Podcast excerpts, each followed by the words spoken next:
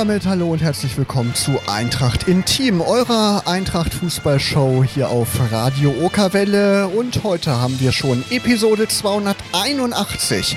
Wie immer begrüßen euch Markus Hörster und Henrike Heu.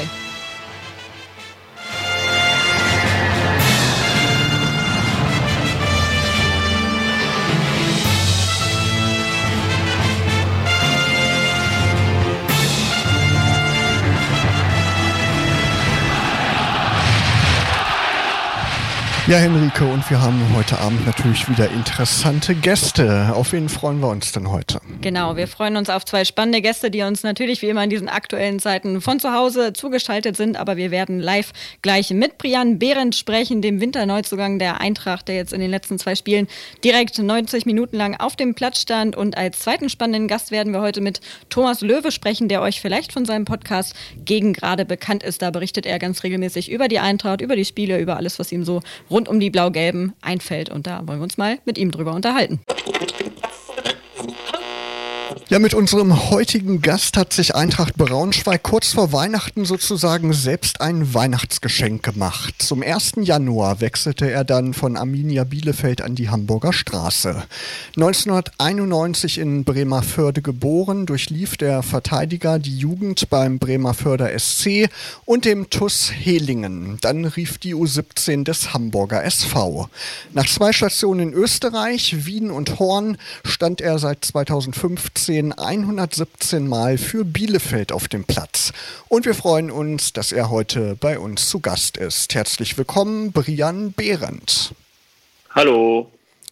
Wie immer der Hinweis, natürlich ist Brian heute Abend zugeschaltet, steht hier nicht bei uns im Studio, ganz Corona-konform. Aber Brian, du hast eben schon im Vorgespräch gesagt, du hättest dich natürlich gefreut, auch hier im Studio zu sein, weil du auch noch nie im Radio mal zu Gast warst, ne?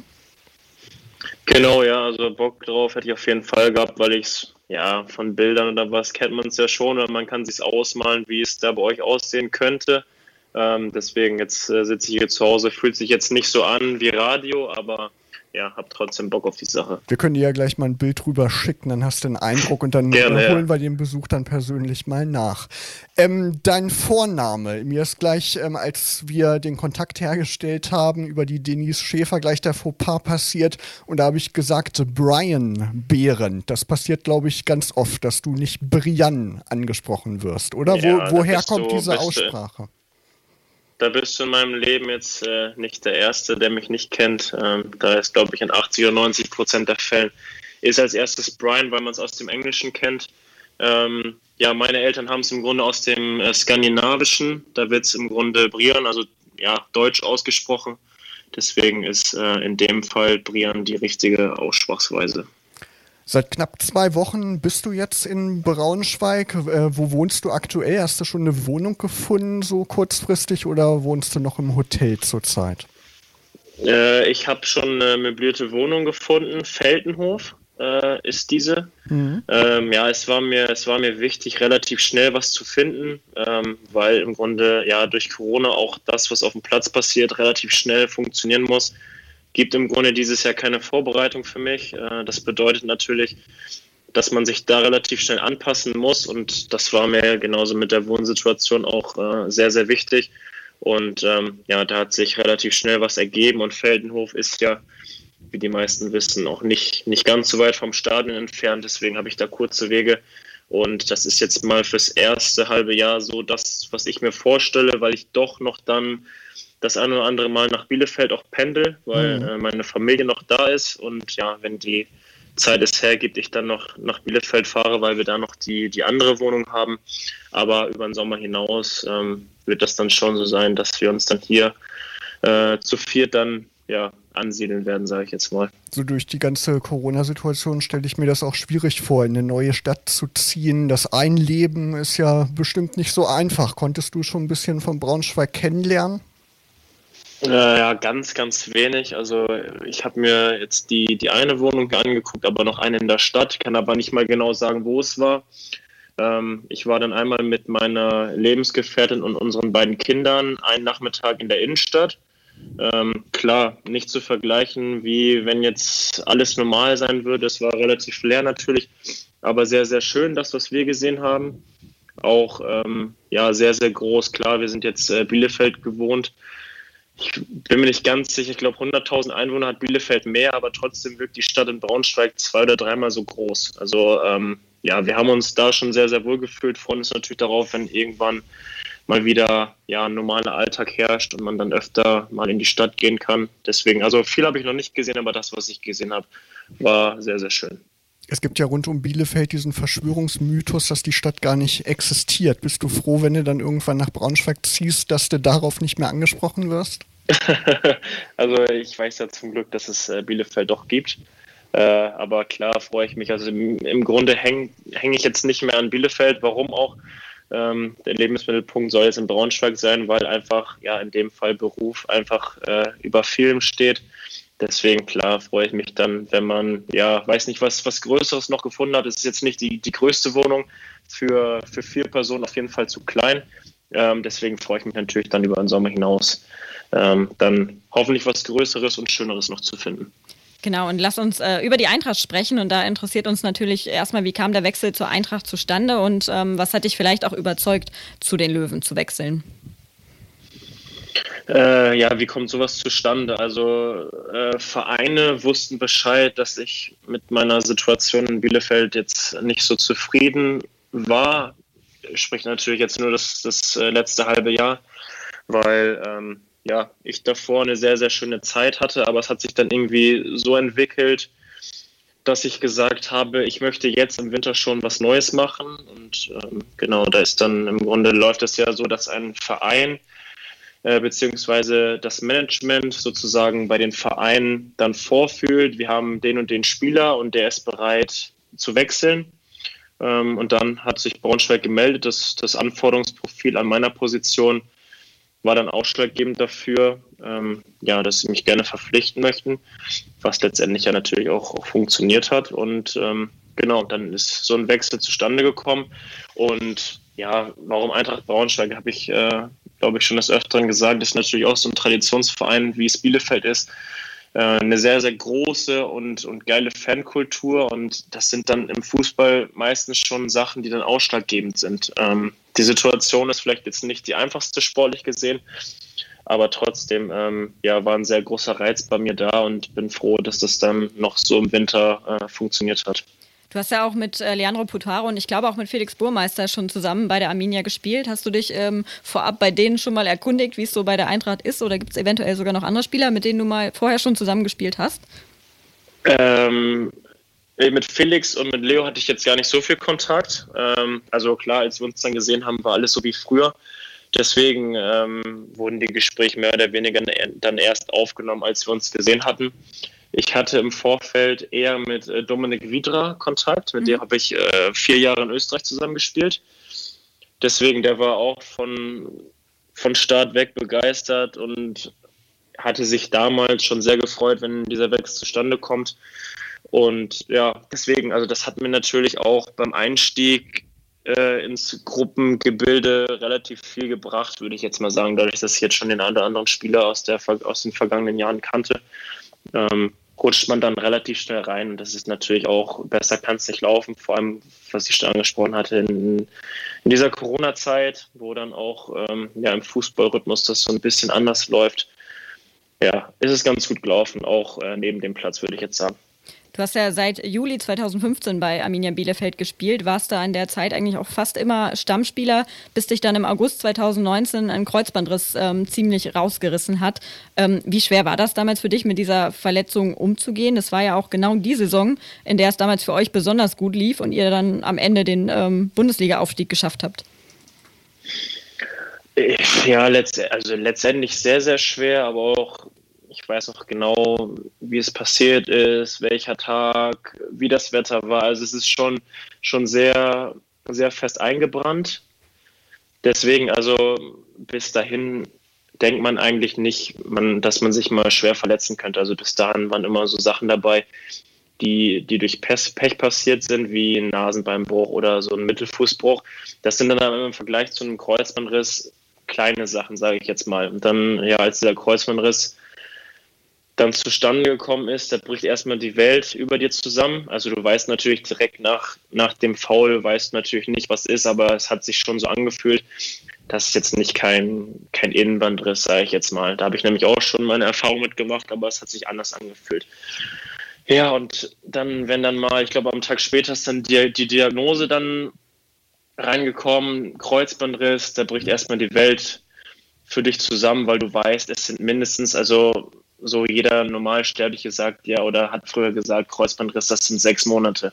Aber jeder Fußballer oder jeder Arzt sagt dir, ähm, dass du mindestens neun Monate brauchst. Und ja, das ist schon, das ist, war sehr hart. Auch die, die Zeit in der Reha war sehr hart, aber ich war trotzdem immer positiv, weil ich gewusst habe, ich bin einer, der, ja, der sehr hart an sich arbeitet. Deswegen wusste ich eigentlich, auch wenn die Verletzung so schwer ist, dass ich auf ein richtig gutes Niveau danach kommen werde. Und so war es in meinen Augen auch. Ähm, du hast angesprochen, das war natürlich in der Saison, wo wir aufgestiegen sind. Ja, hätte auch anders laufen können, dass ich im Grunde alle Spiele mache, weil, wie du gesagt hast, ich habe ansonsten war ich Stammspieler. Das war in diesem Jahr dann nicht so, weil ich wirklich dann im Grunde die ganze Saison ausgefallen bin, habe dann die letzten zwei Spiele noch gemacht.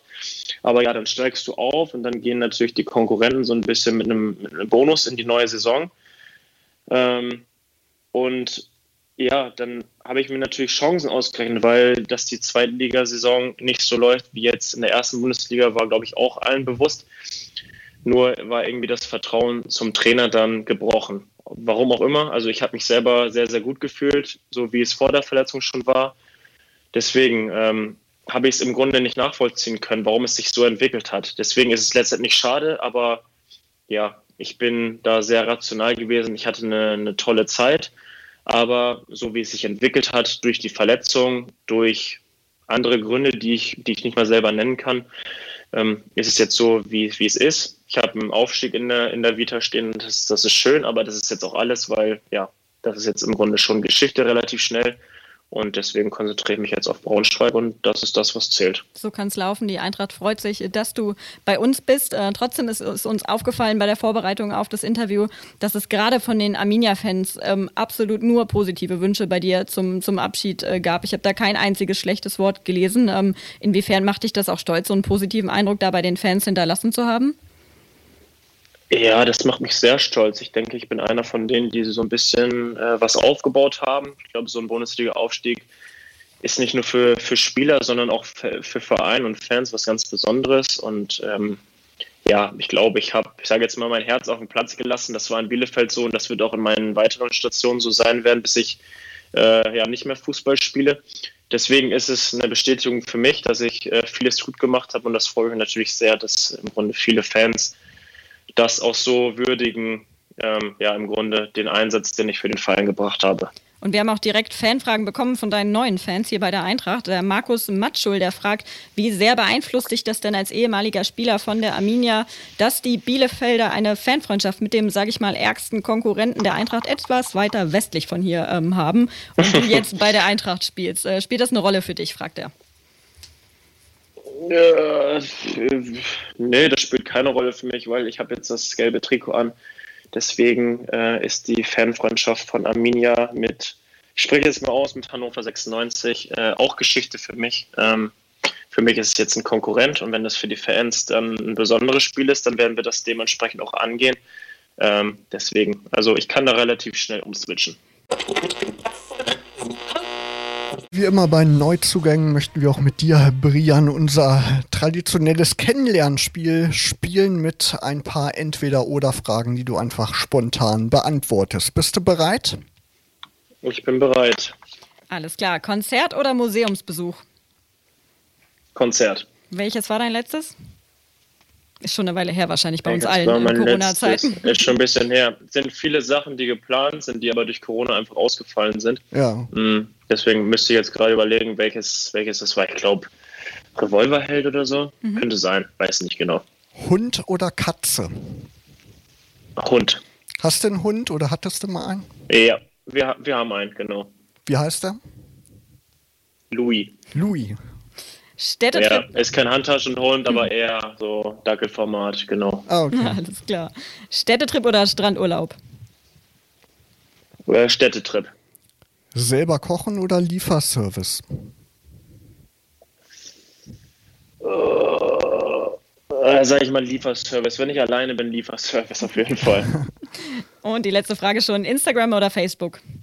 Wo bist du mehr aktiv? Pff, weder noch. Also ich habe beides nicht. Also Facebook, weil ich da mit einem mit einem Kumpel eine Facebook-Fanseite habe. Deswegen sage ich jetzt mal Facebook, aber ansonsten selber eigentlich gar nicht aktiv. Und noch eine Bonusfrage: Radio oder Podcast?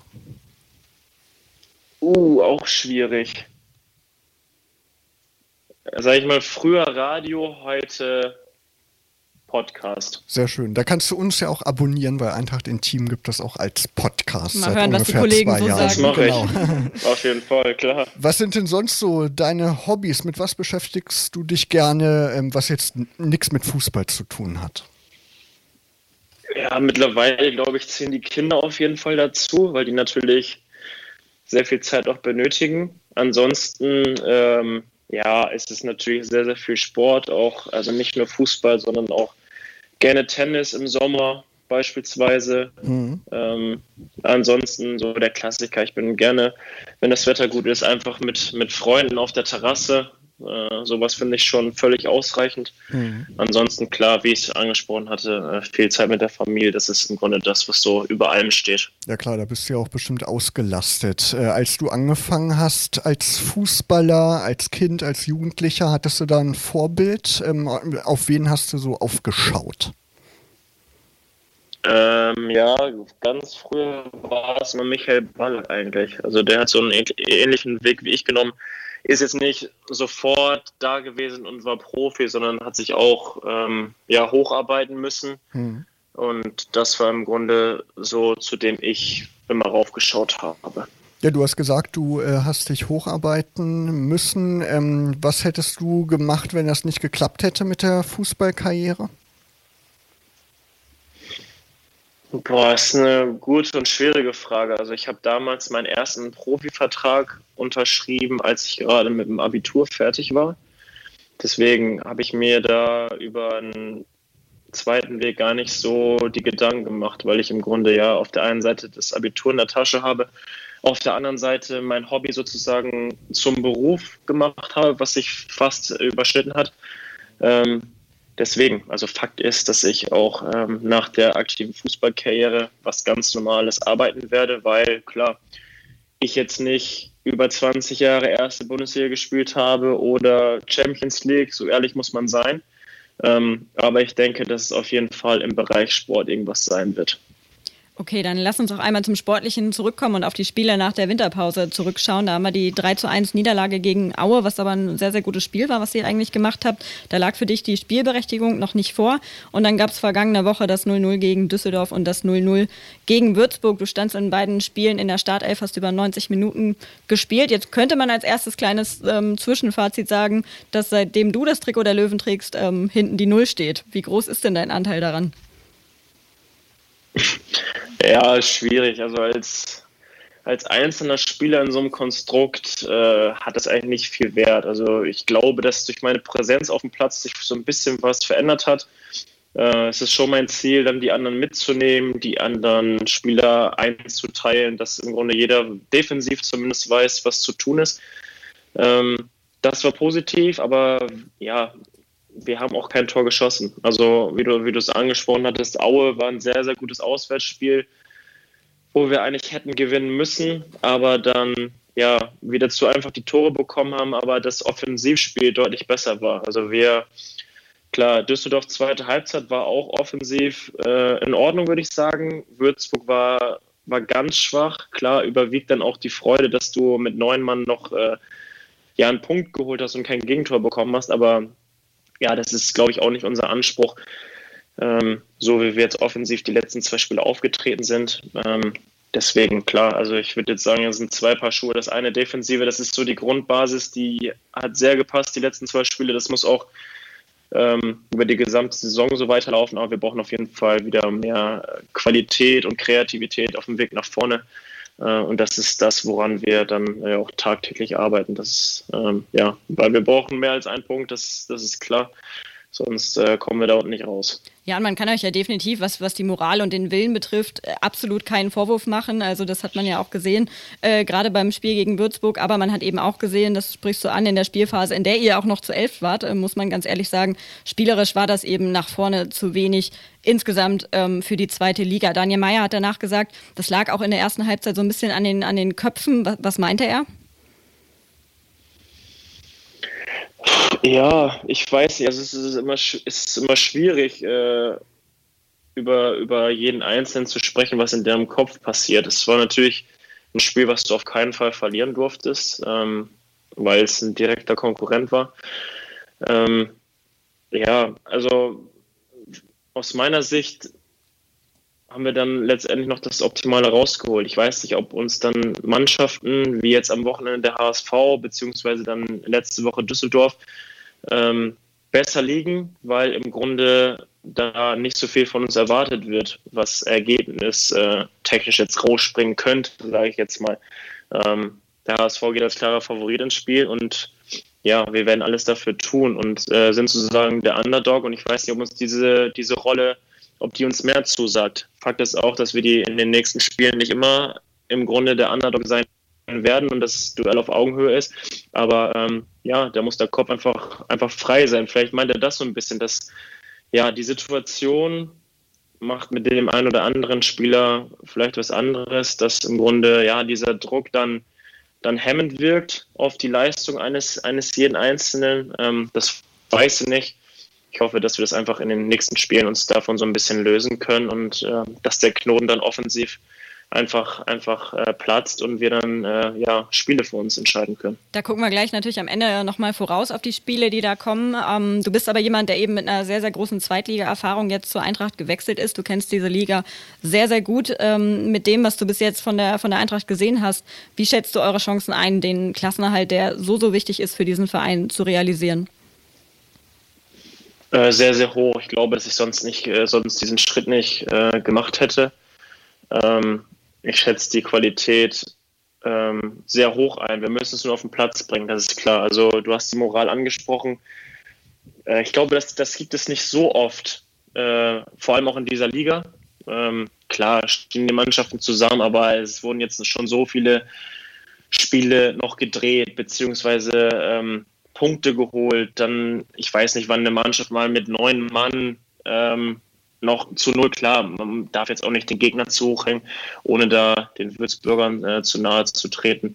Aber ja, es steckt viel in der Mannschaft, diese, diese Grundtugenden, dieser, dieser Einsatz, dieser Wille, ja, der entscheidet dann letztendlich Spiele und deswegen bin ich davon überzeugt, dass im Grunde dieser Einsatz plus dann ja, Qualität eines jeden Einzelnen, wenn man das auf den Platz kriegt. Und davon bin ich überzeugt, dass es in dieser Mannschaft auf jeden Fall funktionieren kann. Ähm, bin ich davon überzeugt, dass mindestens drei Mannschaften schlechter sein werden als wir. Ja, wir hoffen natürlich alle, dass ihr in der Tabelle auch wieder nach oben klettert, aber könntest du dir grundsätzlich vorstellen, bei einem Abstieg auch in Liga 3 für die Eintracht zu spielen? Ähm, ja, ich glaube, äh, so ehrlich muss man sein. Bisher war es in meiner Karriere so, dass Verträge sind ja auch ähm, unterschiedlich konzipiert, dass im Grunde in dem Fall ich dann äh, keinen Vertrag für die dritte Liga habe, was aber ja nicht heißen muss, dass, ähm, dass es dann nicht weitergeht. Also das jetzt mal so grundsätzlich, um da mal ähm, ja, einen Detailpreis geben zu können. Ähm, aber wie gesagt, ich hätte diese, diesen Schritt nicht gemacht. Ich plane plane lange, längerfristig hier zu bleiben. Das war in meiner Karriere bis jetzt, bis jetzt immer so. Mir ist es wichtig, ja, da nicht kurz irgendwo anzutanzen und dann, weiß nicht, nach einem halben Jahr wieder ähm, das Weite zu suchen. Ich war sieben Jahre in, in Österreich, ich war fünfeinhalb Jahre in Bielefeld und habe auch ja, mindestens genauso lange ähm, vor, hier in Braunschweig zu bleiben, weil ich natürlich auch, auch noch andere Ziele habe, nicht nur gegen äh, Abstieg zu spielen, sondern ich glaube, ja, wir wissen alle, wo, wo Braunschweig mal vor, vor gar nicht so langer Zeit schon war. Mhm. Und ähm, das ist so ein Ziel, wie, wie ich es in, in Bielefeld hatte, da mit dem Verein so ein bisschen was aufzubauen. Genauso habe ich Bock darauf, hier mit dem Verein ähm, was aufzubauen und ja, was Geiles zu schaffen. Ja, wir haben mal nachgezählt, 76 Erstligaspiele und 180 Zweitligaspiele hast du absolviert. Ähm, gibt es denn Dinge, die so dein Traum sind, was du als Fußballer nochmal erreichen möchtest? Ja, ich glaube, es, ich glaube, es wäre jetzt äh, fatal zu sagen, ähm, noch Nationalspieler zu sein und Champions League-Spieler zu sein. Ich glaube, der Zug ist abgefahren. Ähm, so, ein, so ein Aufstieg war, auch wenn es vielleicht Corona so ein bisschen kaputt gemacht hat, was, was sehr, sehr Besonderes. Also ich hätte nichts dagegen, wenn, wenn sowas nochmal in der Vita stehen würde, so ein, so ein Aufstieg. Alles andere ist, glaube ich, zu hoch gegriffen. Also ich hab, bin, werde ja jetzt äh, dieses Jahr 30 schon. Das äh, ist im Fußball ja ja, schon ein gewisses Alter. Ich fühle mich zwar nicht so, aber ja, wenn man die, die nackten Zahlen so sieht, ist, ist 30 dann schon mal ein Brett, würde ich jetzt mal sagen. Obwohl ich gesehen ähm, habe, vor kurzem, vor kurzem hat ein 54-jähriger Japaner noch einen Profivertrag bekommen. Also. Ja, das, der hat natürlich auch andere, der hat andere Knochen, glaube ich. Also, äh, das, wird, das wird schwer, glaube ich. Deswegen also in erster Linie ähm, versuche ich natürlich so lange wie möglich äh, Fußball spielen zu können. Und ja, diese Sachen, die ich bis jetzt so erreicht habe, das Maximum rauszuholen mit der Mannschaft, mit dem Verein. Ähm, das ist so das, was, glaube ich, am realisierbarsten ist. Ja, wir rufen ja auch immer euch Hörer auf, uns Fragen zu schicken und Bianca Seichter hat über Instagram geschrieben und dir eine Frage geschickt. Äh, wie reagierst du denn auf negative Reaktionen von Fans? Liest du so Kommentare im Netz nach Spielen? Äh, gelegentlich schon, ja. Also ich glaube, ich kann mich selber ganz gut einschätzen, dass ähm, wenn es schlecht ist oder war, dann sollen die Fans das äußern, ähm, weil ich es ein Stück weit auch, auch verstehen kann. Ähm, ja, wenn es dann unter der Gürtellinie ist, dann respektiere ich das natürlich nicht. Aber ähm, grundsätzlich kann ich schon damit ganz gut umgehen, würde ich jetzt sagen. Ähm, und bin, bin immer offen dafür, weil ähm, ja, die Fans leben genauso wie, wie die Spieler äh, für den Verein.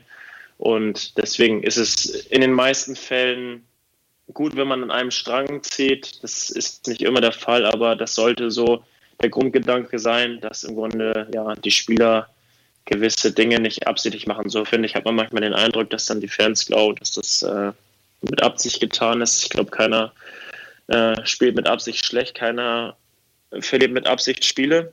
Mm, deswegen, also ich bin offen dafür. Äh, Fans sollen ihre Meinung kundgeben, können das gerne tun und ähm, ja, sind bei mir da sicher nicht an der falschen Adresse.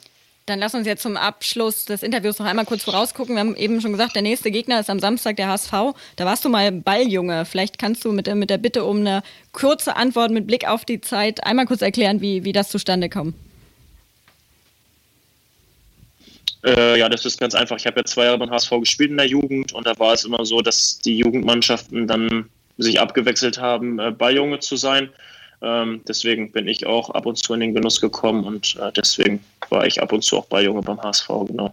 Du hast die anderen Spiele eben schon, schon angesprochen nach dem HSV. Da kommen unter anderem Heidenheim und Kiel, dann natürlich das Derby. Sind das aus deiner Sicht oder können das ähm, vorentscheidende Wochen sein jetzt, diese, diese Spiele, die da in den nächsten Wochen anstehen?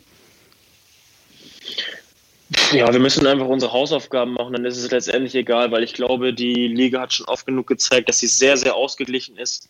Mm, Düsseldorf spielt eine überragende ja, Rückrunde, ist es ja nicht mal, aber die letzten sieben, acht Spiele, wo dann auch jeder sagt, okay, die Frage ist jetzt nur, wie hoch sie gegen Braunschweig gewinnen. Ähm, das ist nicht der Fall. Wir hatten selber die Möglichkeit, Spiele zu gewinnen. Das ist jetzt nur ein Beispiel dafür dass die Liga einfach sehr ausgeglichen ist. Ich glaube, wir müssen einfach, äh, es macht jetzt keinen Sinn, da in die Ferne zu gucken, was in den nächsten drei, vier Spielen ist, sondern wir müssen wirklich von Spiel zu Spiel gucken, jedes Spiel so angehen, als wenn es ein Pokalspiel ist, als wenn es sozusagen ein Endspiel ist. Und ich denke, dann äh, fahren wir gut damit und äh, sind damit auch erfolgreich, wenn wir dann jedes Spiel ja so angehen werden. Und der HSV hat ja gestern eigentlich auch genug Tore für zwei Spiele geschossen. Von daher hoffen wir einfach mal, dass das das Pulver war, was sie diese Woche. Und wir, spielen ja, wir spielen ja sowieso jetzt, wir spielen ja sowieso jetzt immer zu null. Ja, genau. Äh, deswegen müssen wir nur mindestens eins machen und dann werden wir gewinnen am Samstag. Das ist doch eine sehr, sehr gute Aussage zum Abschluss dieses Interviews. Wir danken dir ganz, ganz herzlich für deine Zeit, die du dir genommen hast und wünschen euch natürlich ganz, ganz viel Erfolg beim Spiel gegen den HSV und bei allem, was dann hier kommt. Und wir hoffen, dass wir dich vielleicht in Zukunft hier nochmal im Studio begrüßen können und haben jetzt natürlich zum Abschluss, äh, wie das äh, traditionell so mit den Gästen bei uns ist, darfst du auch deinen Wunschhit noch selbst anmoderieren und auch einen Gruß versenden. Ja, erstmal danke euch für die, für die Einladung. Ähm, mein Lied wird heute sein, da komme ich gar nicht drum rum, äh, Senorita von Pietro Lombardi und grüße damit äh, meinen Bruder und meine zwei besten Kumpels. Ähm, gibt so einen Insider zu dem Lied. Äh, war eine feuchtfröhliche Nacht. Mehr erzähle ich aber auch nicht dazu. Deswegen äh, euch einen schönen Abend, danke für die Einladung und bis bald. Danke dir auch einen schönen Abend. Vielen Dank. Danke. Ciao. Tschüss. Ciao. Spätestens seit der Corona-Pandemie boomt das Medium-Podcast auch in Deutschland. Viele Millionen Mal wurde bereits der NDR-Podcast Coronavirus-Update mit dem Virologen Christian Drosten abgerufen. Aber auch rund um Eintracht Braunschweig gibt es inzwischen einige Podcasts. Ein Beispiel ist natürlich Eintracht Intim. Wir veröffentlichen alle Sendungen im Anschluss unter eintracht-intim.de und überall, wo es Podcasts gibt. Henrike, hast du eigentlich neben Eintracht Intim Lieblingspodcast? Ja, tatsächlich. Ich bin ähm, jetzt seit ein paar Wochen äh, zum, zum Stammhörer von Einfach mal Luppen geworden. Das kennen bestimmt ganz, ganz viele von euch zu Hause. Das ist der Podcast von Felix und äh, Toni Groß. Und natürlich ähm, stößt man dann darauf, da Felix Groß ja mittlerweile, wie wir alle wissen, bei der Eintracht spielt. Und das kann ich absolut empfehlen. Gerade die letzte Folge mit Per Mertesacker als Gast, die war extrem spannend, einfach mal reinzuhören. Und wir hoffen natürlich auch, dass wir Felix Groß demnächst mal hier bei uns haben oder eben telefonisch mit ihm sprechen und auch über seinen Podcast uns mal mit ihm austauschen können. Genau, er hat ja auch, als er angefangen hat bei der Eintracht, auch über Eintracht gesprochen. Da lohnt es sich auf jeden Fall mal reinzuhören. Ende 2019 ging ein Podcast mit dem Namen Gegengrade an den Start. Thomas Löwe bespricht und analysiert darin die Spiele der Blau-Gelben. Und er ist uns jetzt zugeschaltet. Hi Thomas, grüß dich. Hallo Markus, grüße dich. Hallo Henrike. Hallo. Mit deinem Nachnamen, da konnte man ja nur Eintracht-Fan werden, oder? Ja, ähm, da gab es kein Entrinnen. Ähm, ähm, es war allerdings auch so, dass ähm, ich sowieso direkt am Stadion aufgewachsen bin, also im Steinwurf vom Eingang in der Gunterstraße entfernt. Also seit ich fünf habe ich äh, oder bin, wohne ich in Braunschweig oder habe ich in Braunschweig gewohnt. Ähm, insofern es, es gab kein Entrinnen bei mir. Also ich, ich musste Eintracht-Fan werden. Wie bist du zum Fan geworden? Bist du mit deinem Papa oder so mal ins Stadion gegangen? Ja, wie gesagt, ähm, ähm, ich bin ja zu Bundesliga-Zeiten damals noch in, in, den 70er Jahren ähm, da am Stadion aufgewachsen, sah mal die, die Massen zum Fußball strömen und stand dann als kleiner Junge am Gartenzaun und habe ganz fasziniert gelauscht in den aufregenden Geräuschen da aus dem Stadion, habe mir die Stadionansagen mir angehört. Und ähm, erste Mal selber im Stadion, ja, ganz, ganz klassisch mit Papa. Ähm, ich habe aber auch selber Fußball gespielt, seit ich laufen kann. Also wie gesagt, da, da gab es keine drin. Da bin ich sofort mit dem Eintracht-Virus infiziert worden. Wie bist du dann mal auf die Idee gekommen, diesen Podcast gegen gerade zu starten? Ja, inspiriert bin ich von einem anderen Podcast über Eintracht, nämlich ähm, Eintracht Lebenslang heißt der. Ähm, ich hoffe, den, den kennen alle und hören alle. Ähm, der war vor mir am Start, der habe ich immer sehr gerne gehört. Ähm, die, die vier Jungs, die das machen, Tobi, Jussi, Martin und Kevin, äh, machen das richtig gut. Also da, da merkt man mit, mit Herzblut dabei, das sind richtige Experten. Und ähm, der Podcast dauert allerdings immer so, ja, schon anderthalb Stunden, also so ähm, Spiellänge, manchmal auch zwei Stunden. Also die lassen sich da Zeit, was auch gut ist, was, was auch spannend ist und interessant. Ähm, ich dachte mir nur, ähm, vielleicht geht es manchen wie mir. Ich komme nicht immer dazu, wirklich zwei Stunden lang äh, mir deren Sendung anzuhören. Oder ich muss das in mehrere Teile splitten, um das ganz durchzuhören. Ähm, das, das mache ich dann auch entsprechend ähm, und dachte, ich, ich versuche es mal ähm, mit dem genauen Gegenteil. Also ich war schon so Podcast infiziert, fand das Format super spannend, also auch, auch unabhängig von, den, von Eintracht lebenslang.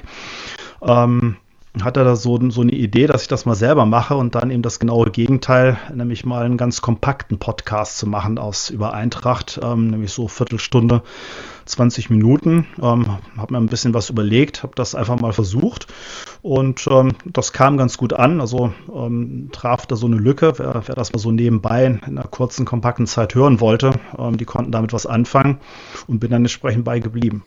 Du konntest da ja auch ganz gut über Twitter Werbung machen, kann ich mir vorstellen. Ne? Du bist ein aktiver Twitter-User und du hast mir im Vorgespräch erzählt, dass auch da wirklich so eine richtige eingeschworene Eintracht-Community ist. Erzähl mal, ähm, was da so abgeht tagtäglich.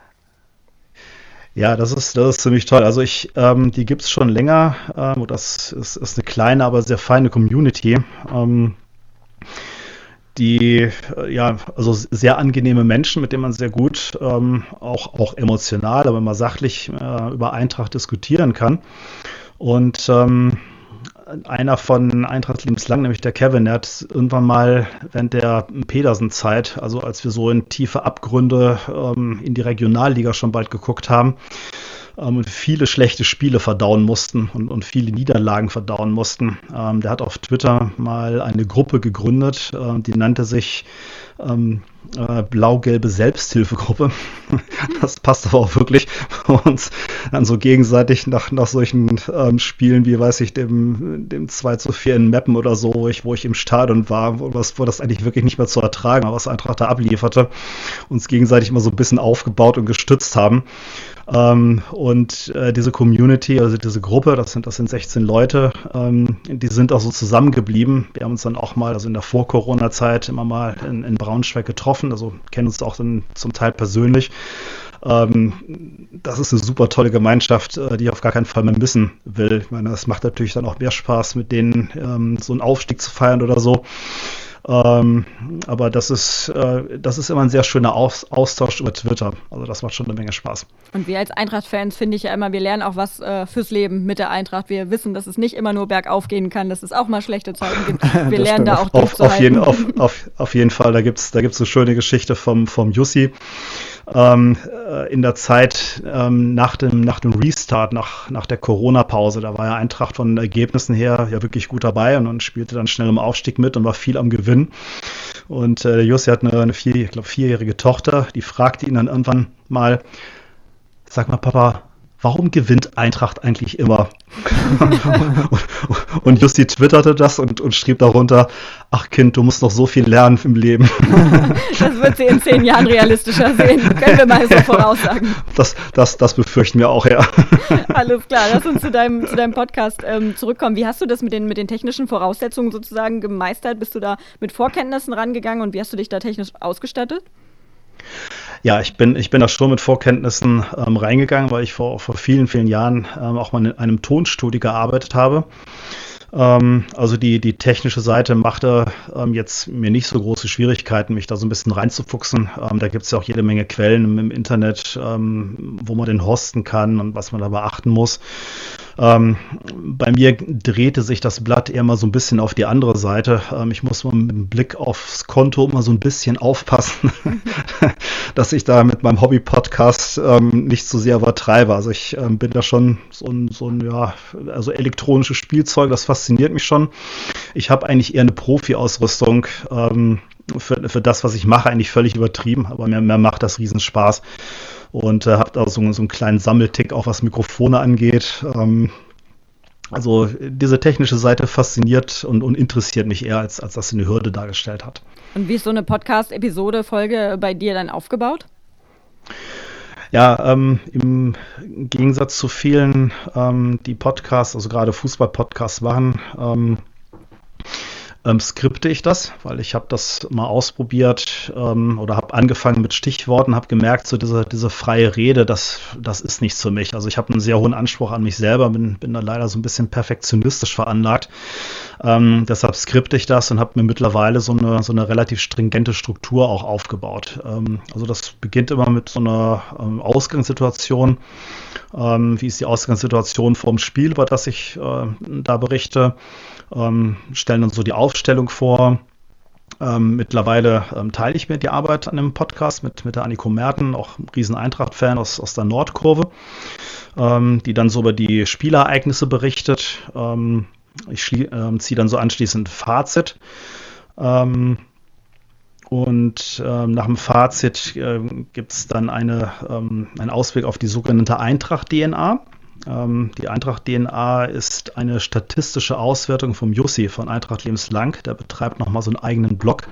Der nennt sich ähm, blaugelbedatenwelt.com. Ähm, ganz, ganz spannend, wo er halt so Fußballdaten auswertet und äh, Fußballspiele oder Mannschaften halt mal statistisch ähm, begutachtet. Und der hat eine, diese sogenannte Eintracht-DNA erstellt. Ähm, das ist so aus einer Fansicht gesehen, wie oder was für ein Fußball ähm, erwarten wir eigentlich aus einer Fansicht von der Eintracht. Ähm, da macht er statistische Auswertungen zu und bewertet das Ganze. Das, das stellt auch ähm, bei uns im Podcast dann die, die Aniko entsprechend vor. Ähm, danach gibt es so eine Analyse von mir, ähm, also wie, wie analysiere ich das, das abgelaufene Spiel ähm, dann stellt Anniko nochmal den nächsten Gegner vor. In dem Fall wäre es jetzt in einer gerade erschienenen, heute erschienenen 51. Folge ähm, über den HSV. Ähm, stellt da so ein bisschen Statistik vor, ähm, sagt, wir sind die letzten, die letzten fünf Spiele gelaufen, redet darüber so ein bisschen. Und dann kommt zu meinem Lieblingsteil ganz am Ende, ähm, nennt sich der Tribünentrainer spricht. Ähm, natürlich wissen wir alle, äh, alle Fußballfans ähm, in Braunschweig und, und alle Eintracht-Fans, ist auf jeden Fall besser als Daniel Meyer, ähm, wie man gegen den HSV spielen müsste. Und darüber rede ich dann mal so ein bisschen. Es gibt natürlich nur was zu analysieren und zu besprechen, wenn auch gespielt wird. Im Jahr 2020 war das ja nicht immer der Fall. Einige Wochen mhm. war ja Spielpause durch Corona. Hast du dann einfach pausiert oder was hast du stattdessen gemacht? Nee, ich habe tatsächlich nicht pausiert, sondern ähm, ich habe mehrere Episoden oder in mehreren Episoden von meinem Podcast ähm, Texte von, von bekannteren Braunschweiger Autoren vorgelesen ähm, die sich mit Eintracht ähm, beziehungsweise auch mit, mit Fußball beschäftigen. Ähm, da habe ich vom Verlag Andreas Reifer freundlicherweise, der viel ähm, über Eintracht äh, veröffentlicht hat, die, die Genehmigung bekommen und auch von den Autoren die Genehmigung bekommen und habe da so Texte vorgelesen vom, vom Gerhard Fricke, ähm, Axel Klingenberg zum Beispiel, um mal so die bekannteren zu nennen. Ähm, äh, und ähm, äh, jetzt, jetzt fällt mir der Name nicht ein, der, der Schäfer, wie ist der mit Vornamen?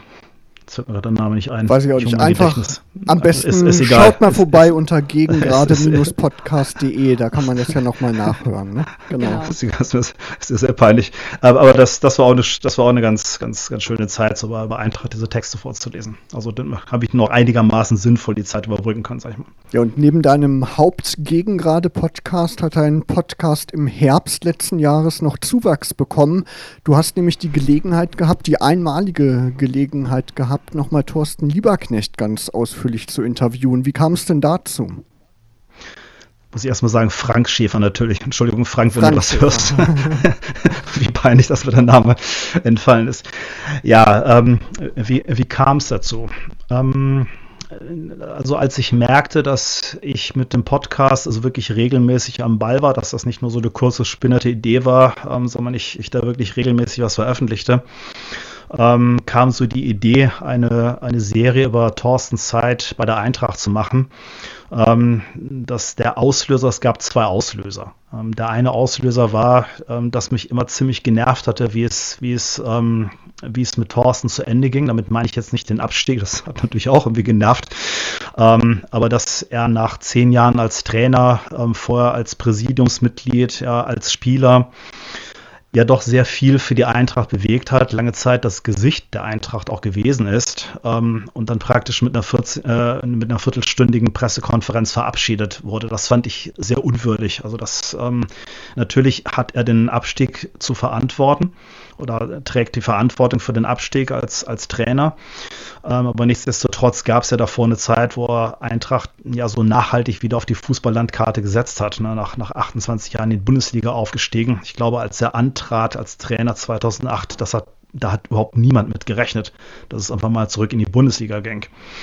Ähm, das zweite war, nach, nach dem Abstieg ähm, ist viel über Thorsten geredet worden, aber er selber hat ja eigentlich praktisch nichts dazu gesagt. Und ich wollte ihm ähm, auch eben die Gelegenheit geben, mal so seine Sicht der Dinge darzustellen, ähm, damit jeder, der dann über seine Zeit sich ein Urteil bildet, zumindest die Seite auch mal mit ins Kalkül ziehen kann. Ähm, wir haben einen gemeinsamen Freund, den, den Gerald Fricke. Ähm, das ist ein guter Freund von Thorsten, der hat den Kontakt hergestellt und ähm, Thorsten hat dann immer Ja gesagt, hat gesagt, ja, machen wir. Und dann bin ich halt eines Tages nach Duisburg gefahren und dann haben wir uns zusammengesetzt und geredet. Und da hat er sich ganz viel Zeit genommen, ne? Unerwartet viel Zeit. Ja, das kann, das kann man wohl sagen. Also, ähm, Thorsten ist ja ein relativ spontaner Mensch, der sagt, ja, machen wir, komm vorbei. Nee, vorher Fragen schicken brauchst du nicht. Äh, wir machen das einfach spontan. Und ähm, ich dachte so, naja, wenn er sich mal so zwei großer Traum, vielleicht sogar drei Stunden Zeit nehmen würde.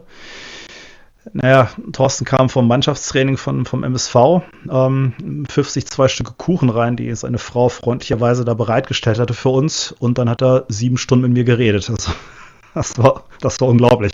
Also der ganze Tag dauerte dann irgendwie, weiß ich, acht, neun Stunden mit Pause machen, mit zwischendurch reden.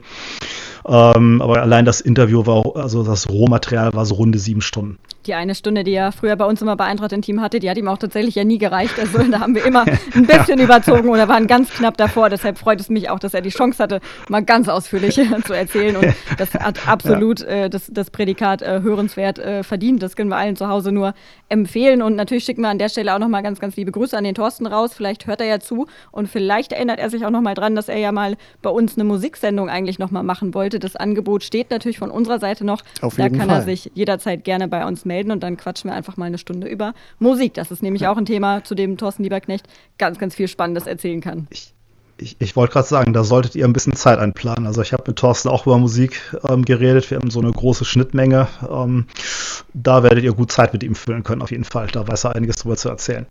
Wann veröffentlichst du deinen Podcast denn immer? Gibt es da einen festen Tag oder richtet sich das nach dem Spielplan?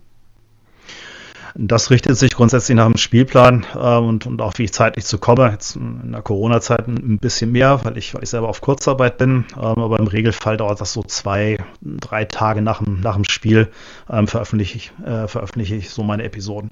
Und wenn jetzt jemand zu Hause neugierig geworden ist, wo findet er den Podcast? Einfach un, im Web ähm, erstmal unter gegengerade-podcast.de, ähm, aber ansonsten auf, auf allen bekannten Plattformen, also sei es jetzt bei, bei Apple Podcast oder bei Skype, ähm, podcast.de, auf, auf dieser, ähm, Spotify, wo auch immer. Aber die Reihe mit äh, Thorsten, die ist separat, ne? Die findet man dann aber auch über gegengrade-podcast.de, oder? Genau, ent, entweder da, das ist verlinkt, ähm, hat nochmal eine eigene Homepage, ähm, totte.podcaster.de totte.podcaster.de, genau. Ähm, oder sonst bei den, bei den üblichen Plattformen wie Spotify nach gegen gerade Spezial suchen, da findet man das auch. Alles klar, dann wollen wir jetzt am Ende natürlich noch äh, von dir einen Tipp hören. Der Brian, der war gerade ganz optimistisch, was das Spiel am Samstag gegen den HSV angeht. Was ist denn dein Tipp? Ja, das wird, das wird natürlich ein schwieriges Spiel. Also der HSV hat sich ja gerade leider ein bisschen warm geschossen. Ähm, aber vielleicht haben sie ja auch ihr Pulver schon wieder verschossen. Ähm, es ist ja nun mal der HSV, immer wenn sie glauben, wir steigen jetzt ähm, souverän als Erster auf, dann haben sie es ja in den letzten beiden Jahren verkackt. Darauf hoffen wir. Darauf hoffen wir alle. Ähm, wir haben jetzt dann noch mal ein bisschen defensiven Zuwachs bekommen. Der, der Brian ist, ist ja auch, ähm, hat, hat noch mal viel Stabilität gebracht. Ähm, so ganz sind Terodde und, und Jatta da hinten, glaube ich, sind, sind glaube ich, nicht ganz kalt zu stellen. Also die bringen eine unglaubliche Qualität da, da mit. Also ein, ein Tor macht, macht der HSV. Ähm, aber ich glaube, dass bei uns jetzt auch die Torflaute ein Ende hat. Der Knoten platzt. Ähm, Kobi mit seinem Zauberfüßchen, Proschwitz, die machen zwei Dinger vorne. Wir gewinnen das Ding 2 zu 1. Absolut. Wir drücken die Daumen auf jeden Fall. Ja, vielen Dank, Thomas, für deinen Besuch, dass du deinen Podcast hier vorgestellt hast. Ja, und weiterhin ja. viel Erfolg damit und drücke den Blau-Gelben immer kräftig die Daumen. Genau, ganz herzlichen Dank dir. Das, das werde ich tun. Nochmal lieben Dank für die Einladung. Danke, schönen Abend. Ciao. Tschüss. Euch auch. Tschüss. Die nächste Ausgabe Eintracht Intim gibt es am 9. Februar, also in drei Wochen schon geht es schon weiter mit Eintracht Intim. Markus Hörster und Henrike Heu wünschen euch bis dahin eine blau-gelbe Zeit und es ist ja schon so ein bisschen Tradition bei uns in der Sendung, dass wir abschließen mit Musik von Jerry and the Pacemakers, You'll Never Walk Alone und das Jahr 2021 startete mit der traurigen Nachricht, dass der Sänger Jerry Marston gestorben ist. Am 3. Januar ist er leider verstorben und ihm zu Ehren wollen wir jetzt natürlich nochmal You'll Never Walk Alone hören. Einen schönen Abend euch und bis zum nächsten Mal. Ciao. Radio Okawelle. Das Radio für die Region Braunschweig.